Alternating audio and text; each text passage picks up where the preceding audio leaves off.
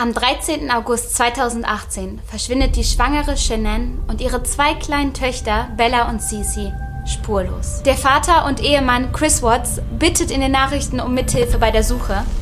Doch was die Ermittlungen dann ergeben, schockiert alle. Hey ihr kleinen Nuggets, ich hoffe es geht euch allen gut und ihr habt soweit einen schönen Februar. Es ist ja nochmal richtig, richtig kalt geworden. Ich weiß nicht, wie es bei euch ist, aber hier schneit es wieder äh, aus allen Wolken. Und ich habe euch heute einen etwas längeren Fall mitgebracht. Ich dachte mir, bei so einem trüben Wetter ist es vielleicht gar nicht schlecht, sich gemütlich hinzusetzen mit einer Tasse Kakao und ähm, euch diesen Fall hier mal anzuhören.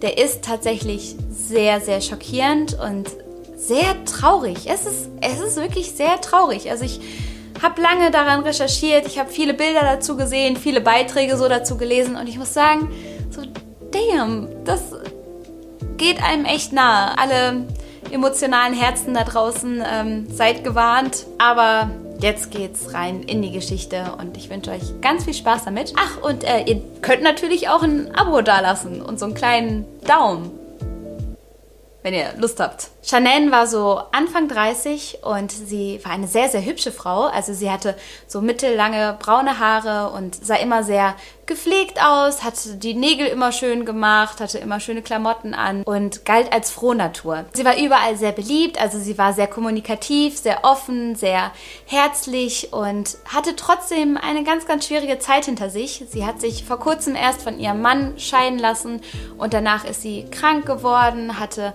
depressive Phasen, hat sich ganz doll unsicher gefühlt, sich schlecht in der eigenen Haut gefühlt. Also sie ist da wirklich durch so ein, durch so ein tiefes, tiefes Tal gegangen. Und trotzdem wusste sie schon immer, was sie vom Leben wollte. So, also so schwer die Zeit auch war, sie hatte da so ein ganz klares Ziel vor Augen. Sie wollte ein eigenes Haus haben, sie wollte Kinder haben, sie wollte eine Familie haben und sie wollte mit einem Partner glücklich werden. So, dieses Bilderbuchleben, das war ihr großer Traum. 2010 bekommt sie dann plötzlich eine Facebook-Anfrage von einem gewissen Chris Watts.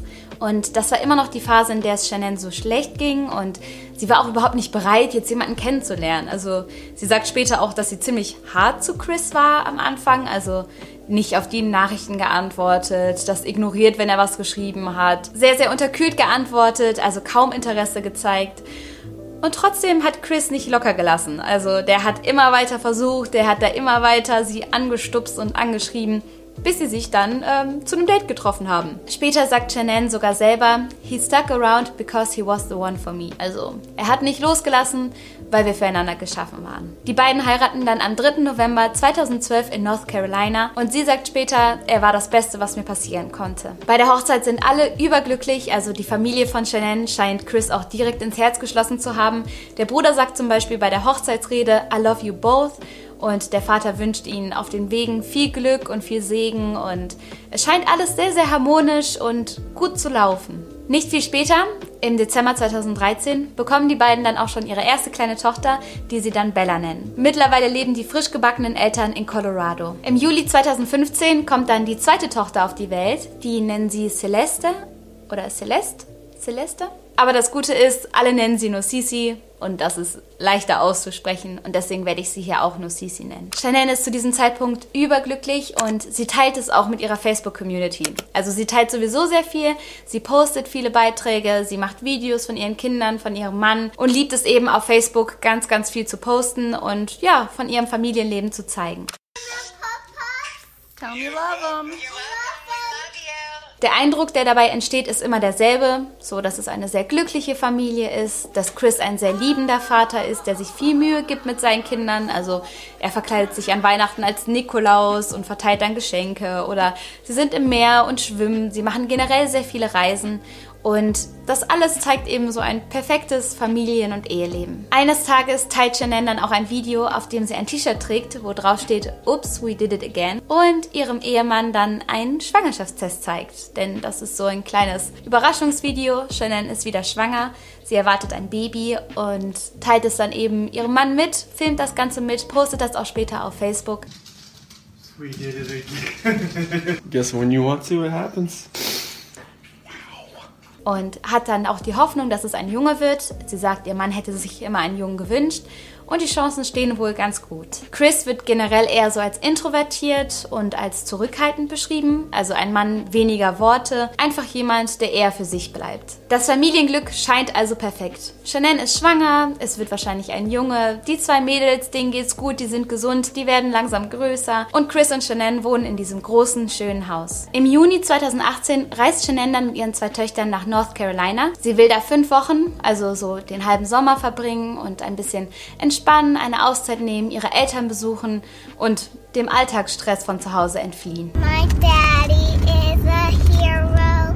He helps me grow up strong. Chris ist in der Zeit zu Hause und arbeitet, doch in der letzten Woche von dem Urlaub von Shannon und den Kindern fliegt er zu ihnen und verbringt die mit denen. Am 9. August hat Shannon dann einen Business-Trip in Arizona und kommt in der Nacht zum 13. August so gegen 2 Uhr morgens dann wieder zu Hause an. Das sieht man auf der Überwachungskamera vom Haus, wie sie da die Tür öffnet. Eine Kollegin hat sie abgesetzt und sie läuft dann in das Haus hinein und will schlafen gehen. Das war das letzte Mal, dass man Shannon und ihre Töchter lebend gesehen hat. Shannons Kollegin, mit der sie auf dem Business-Trip war, heißt Nicole und die meldet Shannon dann am 13. August so gegen die Mittagszeit als vermisst. Chanel hatte am Morgen bei einem Arzt einen Ultraschall wegen der Schwangerschaft. Dort ist sie nicht erschienen. Sie ist nicht zu den Meetings erschienen, die für den Tag geplant waren. Und die Kollegin sagt, das passt alles überhaupt nicht zu ihr. Normalerweise ist Chanel immer erreichbar, ist immer pünktlich, ist immer zuverlässig. Und dass sie sich jetzt den ganzen Tag noch gar nicht gemeldet hat, hier ist irgendwas komisch. Ein Polizist kommt und schaut sich die Szene an beruhigt die Kollegin aber erstmal und sagt, ja, vielleicht ist Shannon mit den Kindern zu den Großeltern gefahren, vielleicht haben die einen spontanen Ausflug gemacht. Er hat einfach erstmal ein paar Möglichkeiten aufgezählt, um die Lage ein bisschen zu beruhigen. Und dann kommt auch Chris zu Hause an. Er sagt, er sei bei der Arbeit gewesen und beginnt mit dem Polizisten das Haus zu durchsuchen. Bei der Suche fällt Chris dann auf, dass die Decken der Kinder weg sind. Und er sagt dann zu dem Polizisten, hey, die Kuscheldecken sind weg. Normalerweise gehen meine Kinder nirgendwo hin, ohne diese Decken mitzunehmen. Hold on, kid. I know this is going to be tragic. Frankie, Frankie. Außerdem finden sie das Handy von Shannon. Und das ist so das erste Zeichen, dass ihr irgendwas echt nicht mit rechten Dingen zugeht. Denn Shannon würde nirgendwo ohne ihr Handy hingehen. Ich habe euch ja gesagt, sie ist sehr kommunikativ, sie ist sehr zuverlässig, liebt ihre Facebook-Seite, liebt es, mit ihren Freunden zu texten. Dass sie ihr Handy zu Hause vergisst, ist eigentlich unmöglich. Das nächste, was auffällt, ist, dass Shannon ihre ganze Medizin vergessen hat. Sie muss ein paar Tabletten nehmen und selbst wenn sie geplant hätte, auf einen Ausflug zu gehen oder die Kinder für eine Zeit lang wegzunehmen, mitzunehmen, sie wäre niemals ohne ihre Tabletten gefahren. Langsam sind Polizist, Kollegin und Chris richtig alarmiert und fangen dann an, die ganzen Möglichkeiten abzuklappern, bei den Großeltern anzurufen, bei Nachbarn zu fragen, generell überall nach Shannon und den Kindern zu suchen. Ein Tag später, am 14.08.2018, gibt Chris dann die erste Vermisstenanzeige in den News auf. Er beschreibt ganz genau das Aussehen seiner Kinder, seiner Frau und bittet um Mithilfe bei der Suche. I hope that she's somewhere safe right now. I, mean, yeah, my, my kids are my life. I just, I just want them to come back. Er sagt, Shannon, Bella, Cece, if you're out there, please come back. Also kommt bitte einfach zurück. Etwas, das vielen bei der Ermittlung auffällt, ist, dass er immer in Vergangenheitsform redet. Also, dass wenn er über seine Kinder spricht, sagt, sie waren so und so, sie haben das und das geliebt. Als hätte er die Hoffnung schon aufgegeben, sie jemals wiederzusehen. Der Ort, in dem die Familie Watts gewohnt hat, ist sehr, sehr klein. Also die Leute haben schnell angefangen, das rumzusprechen, haben Flyer verteilt. Da haben sich die Nachbarn gruppiert und zusammen sind sie auf die Suche gegangen. Also das Ganze ging sehr, sehr schnell rum und alle wussten davon, dass Shanann, Bella und Cici verschwunden sind. Die Polizei versucht auch mit dem Einsatz von Spürhunden der Sache auf den Grund zu gehen, aber es ist sehr, sehr schwer für die Hunde, eine Spur überhaupt erst aufzunehmen, da das Haus blitzeblank geputzt ist. Also in dem Haus findet man praktisch keine Beweise, es ist klinisch sauber. Oft ist es ja so, dass erstmal die Menschen aus dem engsten Kreis der Vermissten verdächtigt werden und so kommt es auch dazu, dass Chris verhört wird. Über ewig lange Zeiträume sitzt er mit den Ermittlern zusammen und ich stelle mir das ziemlich schwer vor, weil auf der einen Seite ist es ja wirklich so, dass oft der engste Kreis für alles, was so passiert, verantwortlich ist. Auf der anderen Seite könnte es ja auch sein, dass es einfach ein Vater ist, der gerade Frau und Kinder irgendwie vermisst oder verloren hat. Da die Balance zu finden, also Sachen herauszufinden und hartnäckig zu sein und gleichzeitig davon ausgehen zu müssen, dass man da mit jemandem spricht, der innerlich gebrochen ist und total traurig und voll den Verlust gerade erlebt, das ist, glaube ich, so, so schwer, da richtig abzuwägen und zu gucken, wie man an dieses Gespräch rangeht. Aber die Ermittler, ich finde, die machen das ziemlich gut. Also sie sind sehr, sehr penetrant, das schon, die sind sehr bestimmt. What happened to Shanann, Bella and Celeste? Und sagen auch, hey Chris, was ist los? Sag's uns, sag uns alles, was du weißt. Und er knickt auch an einer Stelle ein bisschen ein und gibt dann zu, dass Shanann und er eine emotionale Diskussion hatten in der Nacht vor ihrem Verschwinden. Er erzählt den Ermittlern, dass er Shannon gesagt hat, dass der Sparkle verloren gegangen sei. Also, dass etwas zwischen den beiden kaputt gegangen sei, in der Beziehung nicht mehr so richtig gut laufe. Und er sagt auch, er hätte sich die Augen aus dem Kopf geheult. Deswegen. Das hätte ihn so getroffen, dieses emotionale Gespräch zu führen. Da wäre er total fertig gewesen. Ähm, hat aber am Ende totale Angst, dass sie gekidnappt wurde oder dass sie abgehauen ist mit den Kindern und könne sich nicht erklären, wo sie ist.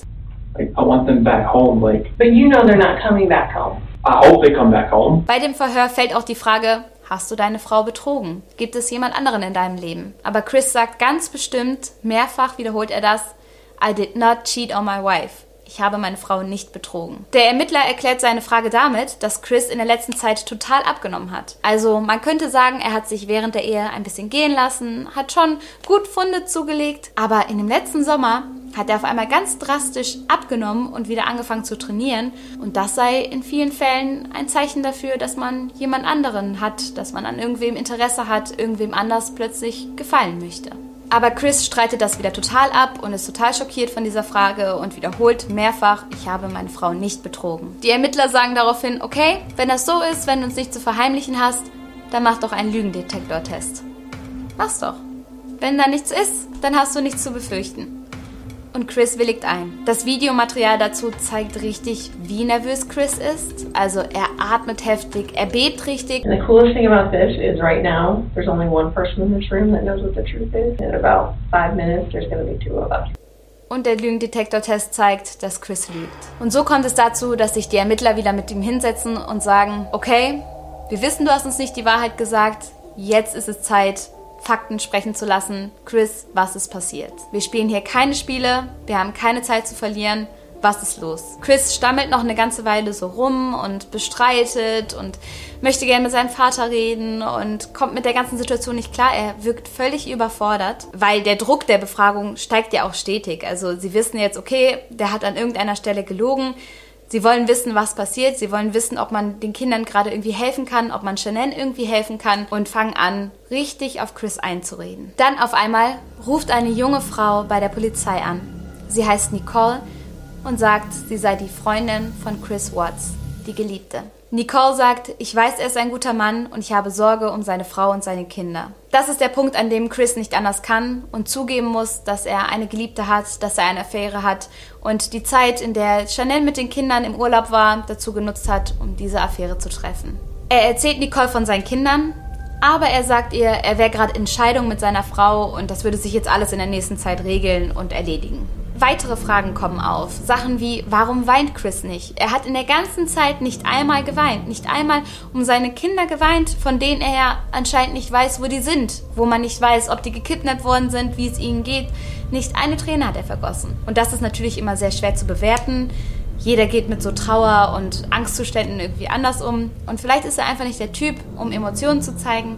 Aber das sind so Sachen, die sind den Ermittlern aufgefallen. Da haben die sich gewundert. Warum redet er in Vergangenheitsform über seine Kinder? Warum weint er nicht? Chris bittet dann um ein Gespräch mit seinem Vater. Der wartet schon seit mehreren Stunden auf dem Polizeipräsidium und die Polizisten sagen dann, okay, gut, ihr könnt miteinander reden, dein Vater darf zu dir rein. Das wird hier natürlich alles videoüberwacht, aber ihr könnt miteinander sprechen. Chris erzählt seinem Vater dann von dem Morgen des 13. August, erzählt von dem Streit, erzählt von der Verzweiflung, und auf einmal sagt er, I don't want to protect her. Ich möchte sie nicht beschützen.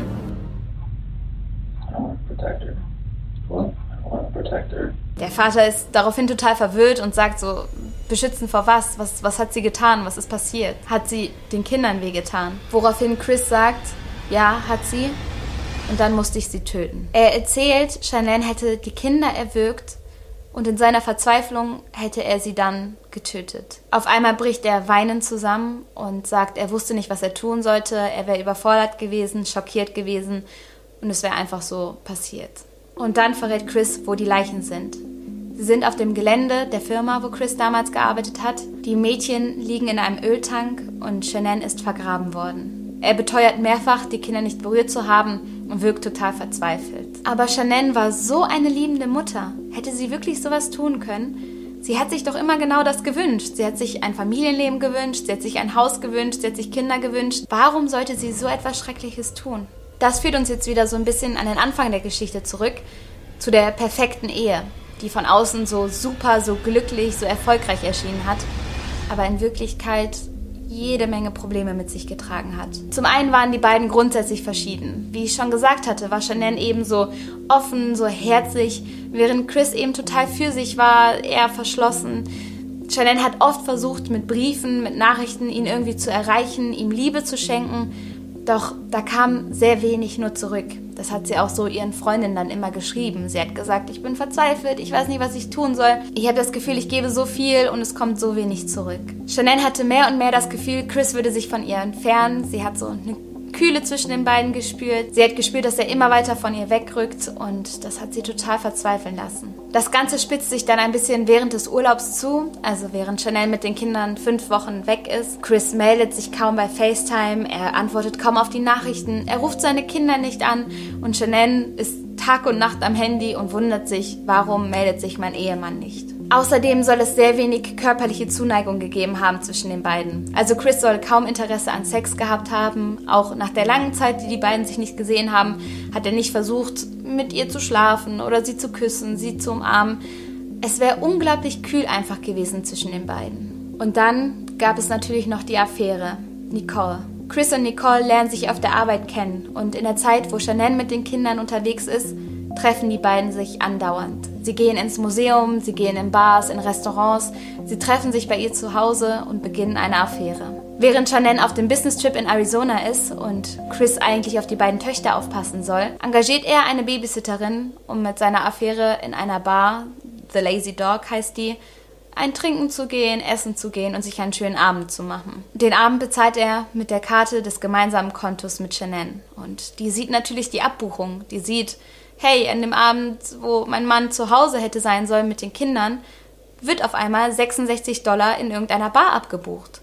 66 Dollar für eine Person alleine, das ist auch ein bisschen viel. Also er muss wahrscheinlich mit jemand anders da gewesen sein. Als die Beweislage immer erdrückender wird und die Situation sich zuspitzt, fängt Chris endlich an, die Wahrheit zu sagen. So erzählt er vom 13. August, dass Chanel nach Hause gekommen ist von ihrem Business-Trip. Es war 2 Uhr morgens und sie ist ins Schlafzimmer zu ihm gekommen. Die beiden haben sogar Sex gehabt, aber haben dann angefangen miteinander zu diskutieren. Chris erzählt, er habe Shannon gesagt, dass es für ihn vorbei ist, dass er keine Gefühle mehr habe, sie nicht mehr liebe und sich von ihr scheiden lassen möchte. Shannon sei daraufhin total enttäuscht gewesen, total verletzt gewesen und habe zu ihm gesagt, er würde sie und die Kinder nie wiedersehen. Und dann erwürgt er sie. Drei bis vier Minuten lang muss das gedauert haben und Shannon hat in der Zeit nicht gekämpft. Sie hat es einfach über sich ergehen lassen.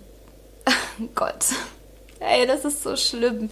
Als die ältere Tochter Bella reinkommt und ihre Mutter mit dem Gesicht nach unten auf dem Bett liegen sieht, fragt sie, was ist mit Mama los? Und Chris sagt, alles gut, ihr wird schon wieder gut gehen, packt die Leiche der Mutter ins Bettlaken und dann in den Truck und bringt dann seine zwei Kinder in den Truck und fährt eine Dreiviertelstunde, Stunde mit ihnen raus bis zu dem Firmengelände. Und er wirkt dann zuerst Cece und dann Bella. Chris gesteht alles, um der Todesstrafe zu entkommen und bekommt stattdessen lebenslänglich. Und so endet der Fall der Familie Watts. Das berührt mich ganz, ganz doll, vor allen Dingen, weil man halt die Kinder gesehen hat. Man hat so viel, man, man hat so viel Material von denen gesehen. Dadurch, dass Chanel so viel gepostet hat, hatte man ganz oft das Gefühl bei der Recherche, dass man die kennt, dass man irgendwie da dass es äh, Bekannte sind, weil man so einen Einblick in der Leben hatte. Und ich kriege einen kalten Schauer, wenn ich darüber nachdenke, dass er zu sowas fähig war und für welchen Preis. So, Chris wollte sich scheiden lassen. Er war vielleicht unzufrieden in der Ehe, wollte mit Nicole zusammen sein. Okay, dann lass dich trennen. So, okay, das ist keine sonderlich angenehme Lage, aber wie kannst du als Familienvater, der auch sagt, er habe immer nur Kinder gewollt und wollte immer nur Vater sein, Wie kann man dann so etwas Schreckliches tun? Und das Schlimmste finde ich noch, dass er am Anfang versucht hat, Shannon das Ganze in die Schuhe zu schieben. Dass er, dass er am Anfang behauptet hat, sie hätte die Kinder getötet. Wie kann man versuchen, ihr dann die Schuld zu geben? Für eine schreckliche Tat, die man selber begangen hat. Mich hat das Ganze jetzt wieder ziemlich aufgewühlt. Ähm, ich hoffe aber, es geht euch gut und ich wünsche euch von Herzen einen schönen Abend. Bitte schreibt mir doch, wenn ihr einen besonderen Videowunsch habt, wenn ihr sagt, den oder den Fall sollte ich vielleicht mal beleuchten. Ich freue mich sehr über eure Nachrichten. Und ansonsten habt einen schönen Abend, passt auf euch auf, bleibt mir gesund und bis demnächst. Tschüss!